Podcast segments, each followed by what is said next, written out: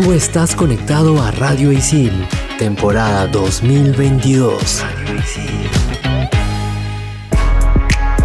¿Sabías que en Estonia, en vez de las 12 uvas, se deben comer entre 6 y 12 platos durante la cena de Año Nuevo? Hoy en Explícame esto, rituales extraños de Año Nuevo. Bien, para terminar la clase, ¿alguna pregunta, chicas y chicos? Sí, yo. ¿Es mejor el vacío de la vida o la vida eterna después de la muerte? Ajá. Yo tengo otra. ¿Vivimos en un sistema económico y social de esclavitud moderna? Ok. Si existen las realidades paralelas, ¿cómo sabemos si estamos en la realidad o la paralela? Ya. Mm. Y cuando quieres dejar de pensar en algo, ¿estás pensando en dejar de pensar en algo? ¿Qué? ¿Qué? Bueno, estoy seguro que para todo esto hay una explicación. ¿O no? Aquí empieza. Explícame esto por Radio Isil.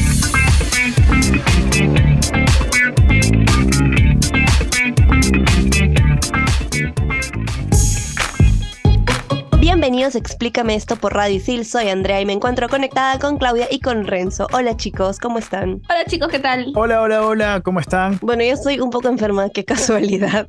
Pero este tema me, me alegra bastante porque es un tema muy feliz, no sé a ustedes qué les parece. Al menos a mí Año Nuevo me gusta. Hubo un tiempo que me dejó de gustar por algunas cosas de la vida, pero ahora siento que me va a gustar nuevamente. Yo creo que aquí vamos a tener que hacer una gran diferencia porque vamos a hablar de los rituales de Año Nuevo y recordando que, somos un poquito internacionales, hay algunas cosas que aquí es normal, pero en otros lados no, cosas que yo he visto que pueden parecer muy extrañas. Claudia, que también ha estado mucho tiempo en Brasil, podrá decirnos cómo es el Año Nuevo allá. Es que estas celebraciones son muy culturales también. Pero a ver, iniciamos por el concepto de ritual. ¿Qué es un ritual como tal? Básicamente son prácticas sociales, simbólicas, que tienen por objeto recrear a la comunidad, reuniéndose en la celebración de algún acontecimiento, en este caso Año Nuevo, por ejemplo. El rito revive la cohesión del grupo y por lo tanto también contribuye a la construcción de su identidad. Es decir, los ritos se diferencian de las rutinas porque estas últimas parecen ser muy automáticas, que están en pro de la economía. A ver, una rutina es pararse en la mañana temprano, tomarse un café y luego irse a trabajar. Así de simple. Cambio el rito no son los amarres, por si acaso. No son los amarres.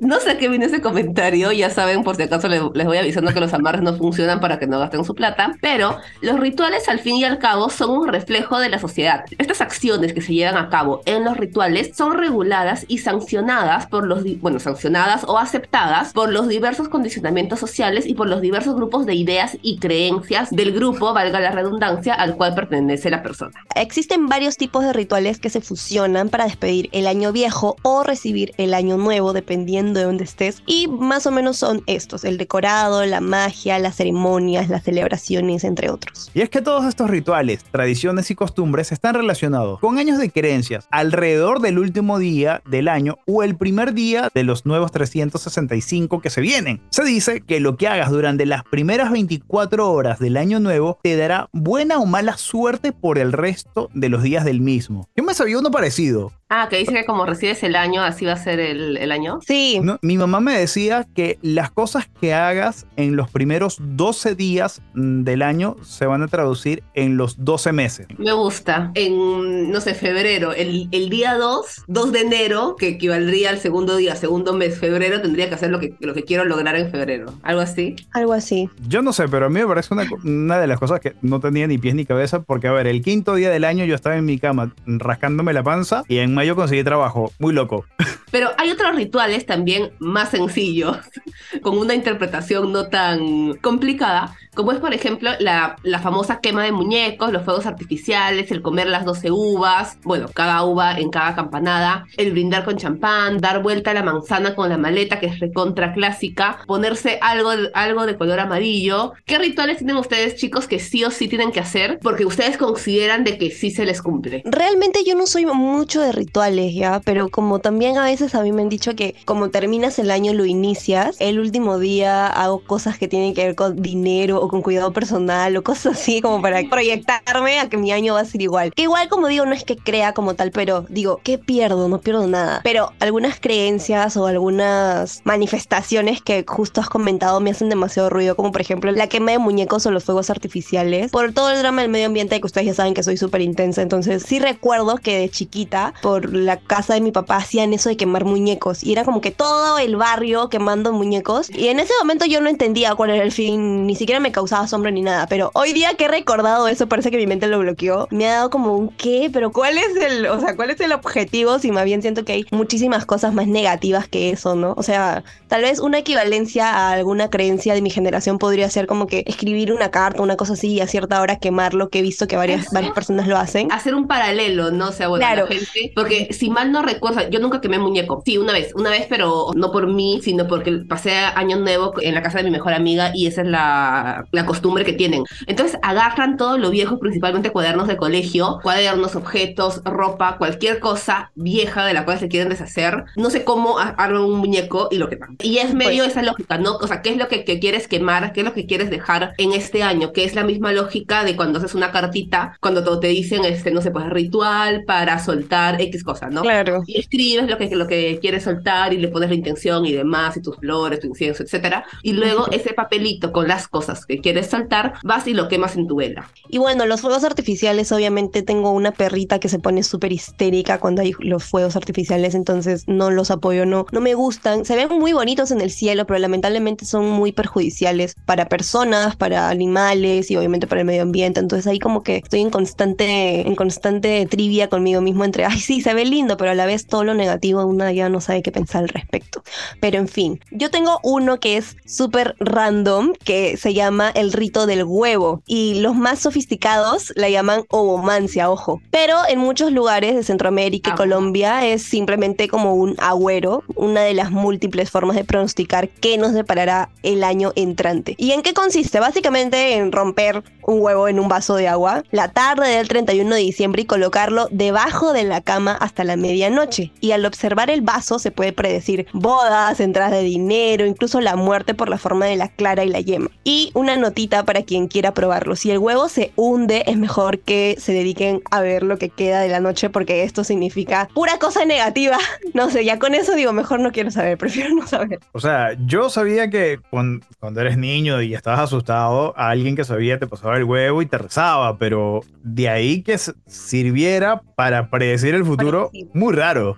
Yo, esos rituales de mano en la lenteja y que tienes que llevarte un sobrecito de lenteja en la billetera, eh, lo del muñeco, lo de la maleta, para nada. Lo que sí una vez escuché y que de verdad esto me resultó efectivo fue en finales del 2018 había visto o escuchado, no recuerdo quién, que en una hoja de papel hiciese una lista de las cosas que yo quería en el 2019. Yo hice una lista de 10 cosas. De las 10 cosas se realizaron 7. Las 3 que no se hicieron eran porque defendían muchos factores externos que yo no podía controlar. Pero digamos, una de las cosas que quería era estar en los Juegos Panamericanos como parte del voluntariado. Por cosas del destino, terminé siendo reportero en los Juegos Panamericanos. O sea, mucho mejor de lo que yo me esperaba. Así que, por lo menos, esa lista yo le tengo la fe. Sí, sí, sí, sí. Es una técnica muy buena, en verdad, que se usa en psicología para aterrizar un poco eh, como que todos los planes que tienes a futuro, ¿no? La gente que está perdida, que probablemente sea el 95% de la gente que nos escucha, que no sabe qué hacer con su vida, hacer estas listas es bueno porque medio que te orienta. Y, por ejemplo, lo que, lo que siempre te dicen es como que no te limites, o sea, no pienses como que, ay, ay, bueno, quiero hacer, no sé, pues quiero aprender a nadar X, ¿no? Pero esto va a ser muy complicado porque depende de otra persona que me tiene que enseñar y necesito plata, o sea, como que no la pienses, simplemente haz una lista de, no sé, 500 cosas, si tiene que ser 500, de cosas que, que quisieras lograr y luego ya ahí es, se van bajando un poco a tierra. Claro, algo que yo pienso hacer para el próximo año es como que colocar en, en el fondo de mi tableta, como fondo de pantalla, un tipo collage con todas las cosas que visualizo para el otro año. Yo siento que esto es más temas como que de psicología, más que creencias, rituales, que mágicamente por obra del destino ya llegan a ti. O sea, siento que es como que en mi caso, por ejemplo, las cosas que me planteé el año pasado las he cumplido, pero porque sé que soy muy centrada, así como me ven queriéndome morir 24/7, soy muy centrada en que si quiero cumplir algo, lo consigo, ¿me entiendes? Pero es como que digo, claro, de mi lista he cumplido la mayoría, pero ¿por qué? Porque me esforcé o porque como que yo fui a por ello, ¿saben? Entonces por ahí, por eso es que no sé si creer tanto en la creencia, o sea,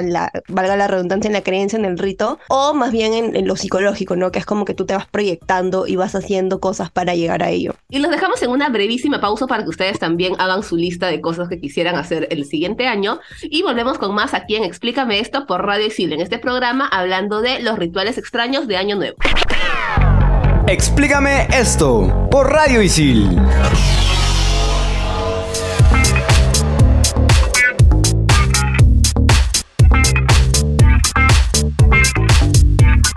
Regresamos a Explícame esto por Radio Isil. Estamos hablando de los rituales extraños de Año Nuevo. Así que, Claudia, por favor, los honores. La frase célebre del programa llega gracias a Mafalda. El que tiene que ser diferente eres tú, no el año. Demasiado real, porque Año Nuevo es en realidad una construcción social. Los días son una construcción social, o sea. Confirmo, confirmo. ¿Cuál es la diferencia entre el 31 y el 1? Simplemente algo mental, nada más. Sí, y en la frase es muy real, porque hay gente, o sea, conozco gente que espera fin de año porque espera que mágicamente todas las cosas que han pasado en el año actual cambien de cara al siguiente año, pero literalmente espera que mágicamente cambien. Es como que al momento de pasar del 31 de diciembre al 1 de enero, como que borraras todo y dijeras todas las cosas empiezan de nuevo y no es así. No es así, a menos que te lo propongas y hagas cosas para eso, ¿no? Que suena muy de, de libro para vivir feliz y en paz, pero en realidad es real. Las cosas cambian, pero no de un día para el otro. Y no En- mágicamente, pues, ¿no? Exacto, tienen que cambiar porque tú empiezas con el cambio, así de simple. Y siempre me falta dando sabiduría. Pero a ver, ¿qué les parece si continuamos con los rituales extraños de Año Nuevo, por favor? Bueno, vamos a empezar con la fiesta de disfraces al agua. Esto sucede en Edimburgo, la capital de Escocia, y el primer día del año se conmemora con un singular baño grupal de miles de personas disfrazadas que se zambullen en el río Forth. A la celebración se le conoce como el Looney Dog, aunque esta práctica nació como una supuesta forma de curar la resaca de la fiesta de Nochevieja a finales del siglo XX, actualmente es una tradición que atrae cientos de turistas interesados en darle una bienvenida al año nuevo. O sea, yo creo que meterte a un río que está súper frío por el invierno, bueno, sí, te quita la resaca porque sí. Esa era mi duda, ¿el, el río estará congelado? O sea, he visto un montón de videos de rusos que hacen eso. O sea, no específicamente por año nuevo, pero en fechas cercanas a fin de año. Este de acá me parece recontra interesante y me gusta. En Sudáfrica hay quienes sienten que tienen que pasar la página, no sé, dejar atrás un año difícil y optan por alejar cualquier rezago que quede de ese año pasado tirando los muebles por las ventanas como un acto simbólico para alejar o echar fuera de la casa las malas vibras. Las autoridades policiales del país han insistido en, en los peligros que podría representar esta práctica para los transeúntes. Pero bueno, la tradición se mantiene firme gracias a todas las personas que lo hacen. Sería recontra chévere. El tema No, Primero No, vamos a ir. calmarnos porque esto es peligroso. ah. gastadera de dinero, además, innecesario, no sé, digo. Vas a empezar tu año gastado, ¿no? ¿Qué es eso? Qué mala proyección. Lo que yo he visto es que en un plato blanco escriben diversas cosas con plumón indeleble y luego ¡fua! lo tiran al piso. Que bueno, igual me parece extremo, ¿no? Porque a mí, por ejemplo, me alteraría el sonido y luego tener que limpiar, pero porque yo soy así bien maníaca con eso. Pero si quieres hacer algo paralelo, ya, pues no agarra tu plato y tíralo, pero no vas a romper toda tu ventana, luego vas a dañar el mueble por algo que ni siquiera tienes asegurado que es verdad. Por favor, amigues. No, no, no. O sea, Pero yo vivo en un piso 6. momento- Imagina, lanzar una silla, una mesa, pasa alguien, ¡pac! Pasa el propia caricatura de los Looney Tunes. Ok, yo voy a mencionar una, un ritual, una creencia un poco más tranquila, si es que no son muy de irse a, a lo extremo de lanzar cosas muy. Sí, esto es mucho más tranquila, que básicamente es ver el show televisivo Dinner for One, que es un programa inglés que batió récords de audiencia en países como Suecia, Austria, Dinamarca o Alemania, donde se presenta a una anciana de la alta sociedad que reúne a sus amigos invisibles, en realidad son ah, amigos ya fallecidos, para cenar con ella. El que sale peor parado, por así decirlo, es el mayordomo que debe imitar a cada uno de los invitados que vendrían a ser como fantasmas o algo así, y acaba ebrio al beber de todas las copas. Una frase recurrente en el sketch es lo mismo que el año pasado, que alemanes, daneses, austriacos repiten emulando el acento inglés de la anciana señora, y se estima que la mitad de la población germana mira la transmisión anual del capítulo durante la noche vieja. A mí me parece muy creepy, la verdad. A mí me parece muy aburrido recibir Año Nuevo mirando televisión. Encima un programa del año 60. Vámonos hasta el otro lado del mundo, donde en Tailandia el Año Nuevo se celebra en abril. Los tailandeses dan la bienvenida al nuevo año con una guerra de agua masiva. Todos salen a la calle y se dedican a mojarse los unos a los otros, ya sea con cubetas, pistolas de agua, mangueras, todo lo que puedas utilizar. Con esta tradición se pide que termine la sequía y que comiencen las lluvias para los cultivos. Pero qué malgaste de agua. Hablando de aguas, también tenemos las siete olas en Río de Janeiro. A la noche vieja se le llama Rebellion y lo más espectacular es que en Río, en toda la parte de la, de la playa, hay un montón de lugares tipo bares o si no simplemente abiertos al público, estrados abiertos al público donde se están haciendo fiestas. O sea, literalmente en toda la costa de, de Río. Lo clásico es que se reúnan un montón de personas vestidas de blanco o de amarillo porque es el símbolo de, de prosperidad y dinero. Y están también los cruceros que se estacionan relativamente cerca, como que a unos 300 metros más o menos de la orilla y empiezan a salir de ahí todo lo que son los fuegos artificiales. También los fieles de los cultos afrobrasileños rinden tributo y entregan ofertas a la orilla Yemanyá, que es la deidad de las aguas y madre de los peces que vive entre las olas en la cultura de los orillas brasileños. Y existe la creencia de que si saltas siete olas, o sea, no necesariamente tienen que ser siete olas tamaños, tamaño surf, sino pueden ser como que ya olitas lo que te llega a la orilla, pides un deseo en cada ola y se te puede, y se te puede cumplir. Ahora que nombras este rito, me acuerdo que era fue mi papá el que me lo dijo o fue mi abuela. Uno de ellos dos me dijo que en Año Nuevo, si ibas a la playa y entrabas de espalda al mar, era para que todo lo malo se fuera. Sí, sí he escuchado esa también. Ahora vamos con uno más. El ritual de las lentejas. Creo que este como que sí lo, hemos escuchado de hecho en algún momento y fácil lo han hecho, yo sí lo he hecho. ¿Y de qué se trata? Básicamente de poner lentejas en aquellos lugares donde suele haber dinero, como por ejemplo en bolsillos de la ropa o en la billetera. O también recibir el año nuevo abrazando a tus seres queridos con un puñado de lentejas en la mano. Esta costumbre, para quienes no sepan, viene de Italia. ¿Por qué? Porque las lentejas tienen como que un parecido a las monedas de la antigua Roma. Tiene mucho sentido, pero no sé si tiene sentido que en realidad sí pues las lentejas atraigan el dinero. Yo igual lo hago, pero porque me hace recordar a mi abuela. Una vez me hicieron llenar un sobrecito mm, pequeñito con lentejas y tenerlo en la billetera. Ah, sí, eso. Ese año no tuve chamba. No vuelvo a En hacerlo. serio, te lo digo. Es que técnicamente no es para chamba, es para dinero. Pero si no Pero- tengo trabajo, no tengo dinero. ¿Cuál es el año nuevo más random que han tenido? Más random. Yo me pasé un día durmiendo. Recibí el año nuevo durmiendo y otro día lo recibí en un bus, yendo al aeropuerto. O sea, creo que va a sonar muy a mí, pero pasé un año nuevo llorando.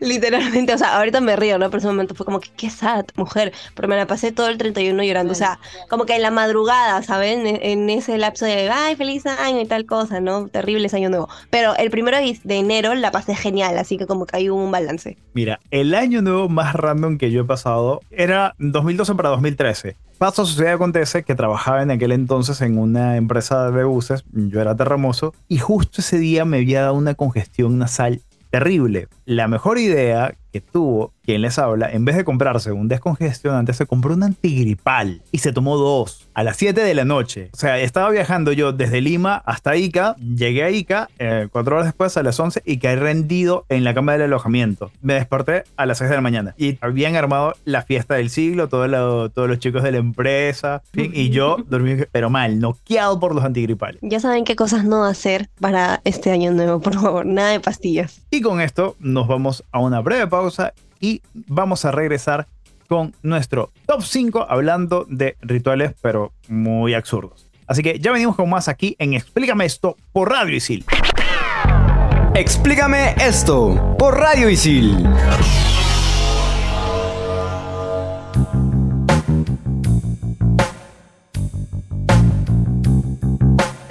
Vuelta aquí en Explícame esto por Radio en nuestro último bloque en el que tenemos el top 5 de rituales de Año Nuevo demasiado, pero demasiado absurdos. Top 5. Top 5. Top número 5. Elegir una de tres papas. Si quieres saber cómo te en cuestión de dinero, hay que colocar tres papas, una sin pelar, otra pelada y una tercera a medio pelar, debajo de la cama el día de Nochevieja. Y a las 12 se saca una a ciegas. Si has escogido la que no tiene cáscara, no vas a tener dinero y puede pasar algo peor. Te puedes quedar como yo, sin cabello. No sé si lo haría porque me daría flojera pelar una papa específicamente para el ritual. En año nuevo. No, no me gusta este, este ritual. No lo haría, honestamente.